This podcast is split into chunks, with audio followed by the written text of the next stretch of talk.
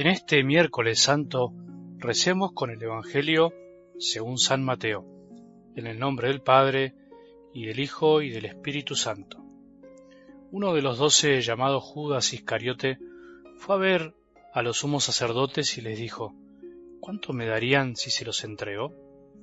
Y resolvieron darle treinta monedas de plata. Desde ese momento Judas buscaba una ocasión favorable para entregarlo, el primer día de los ácimos los discípulos fueron a preguntar a Jesús, ¿Dónde quieres que te preparemos la comida pascual? Él respondió, Vayan a la ciudad, a la casa de tal persona y díganle, el maestro dice, se acerca mi hora, voy a celebrar la Pascua en tu casa con mis discípulos. Ellos hicieron como Jesús les había ordenado y prepararon la Pascua. Al atardecer estaba a la mesa con los doce y mientras comían, Jesús les dijo, les aseguro que uno de ustedes me entregará. Profundamente apenados, ellos empezaron a preguntarle uno por uno, ¿Seré yo, Señor? Él respondió, El que acaba de servirse de la misma fuente que yo, ese me va a entregar. El Hijo del Hombre se va, como está escrito de él, pero hay de aquel por quien el Hijo del Hombre será entregado. Más le valdría no haber nacido. Judas el que le iba a entregar le preguntó, ¿Seré yo, maestro? Tú lo has dicho, le respondió Jesús. Palabra del Señor.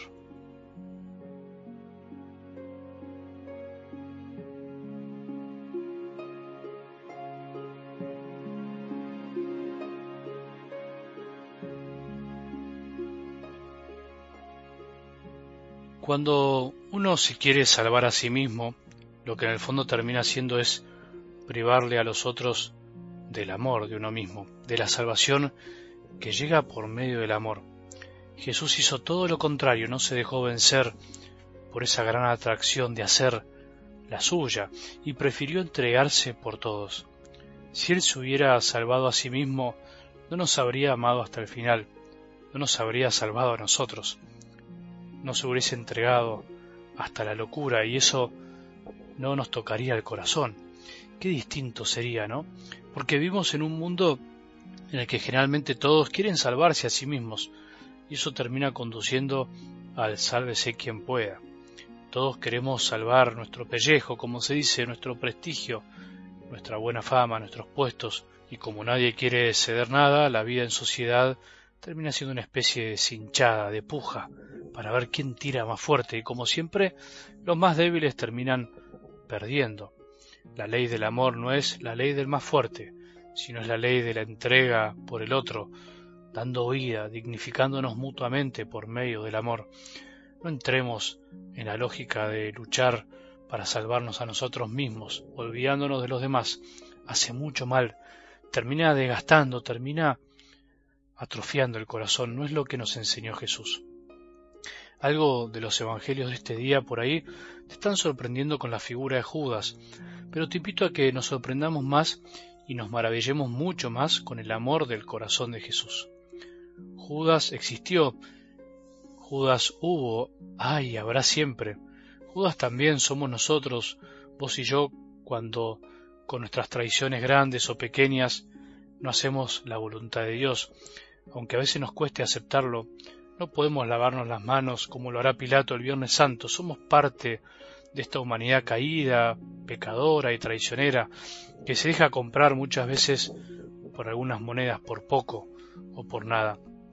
Pero también prometió y no cumplió finalmente. ¿Cuántas veces nosotros prometimos todo y nos chocamos con nuestra propia debilidad en la primera esquina?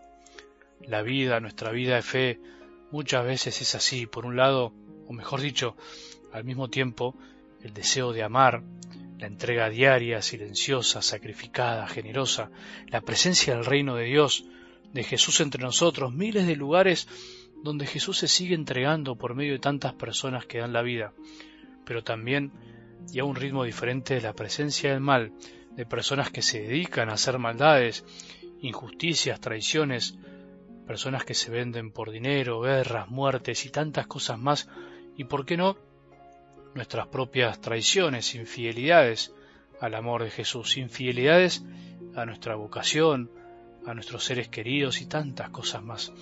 Es el drama de esta humanidad en la cual Jesús quiso meterse, el drama del corazón humano incapaz de amar a veces y de doblegarse ante tanto amor.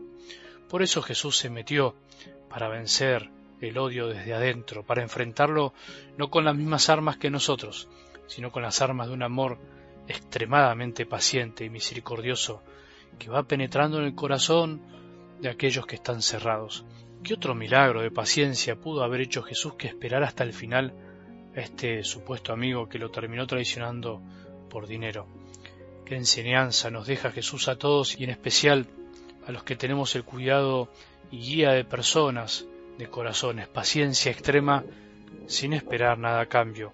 Esa es la fórmula. Eso también tenemos que hacer nosotros con nuestros hijos, con los alumnos, con nuestros amigos. Lo que parece un fracaso ante los ojos poco profundos de este mundo, como por ejemplo el más bueno de todos traicionado por un tonto ambicioso, es ante nosotros el éxito del amor misericordioso de Dios, que respeta la libertad de sus hijos y que nos enseña cómo debemos actuar también, apostar siempre, siempre hasta el final, siempre puede haber una luz al final del túnel. Todo ser humano tiene la capacidad de amar y de convertirse. Nunca hay que rendirse. Solo el amor puro y sincero puede cambiar a las personas más alejadas y renegadas, más reacias al amor. Sin embargo, hay algo que no hay que olvidar. Incluso haciendo todo lo posible, siempre hay que dejar la puerta abierta, la posibilidad del rechazo, del olvido y de la traición. No porque nos guste, sino porque puede pasar. Si a Jesús le pasó ¿Por qué pensás que no nos puede pasar a nosotros? No nos cansemos de hacer el bien y de buscar el bien de los demás. Elijamos a los menos amados y menos amables para hacerles sentir el amor de un Dios que no se cansa de amar y esperar hasta el final. Jesús hizo y hace lo mismo con cada uno de nosotros. Él no quiso jugar a la cinchada. Eso es lo que nos tiene que maravillar. Alguna vez fuimos Judas, otras veces fuimos Pedro, ¿por qué entonces no animarnos a empezar de una vez por todas a ser como Jesús, que sabe amar, esperar y apostar siempre a la bondad de nuestros corazones? Que tengamos un buen día y que la bendición de Dios, que es Padre misericordioso, Hijo y Espíritu Santo, descienda sobre nuestros corazones y permanezca para siempre.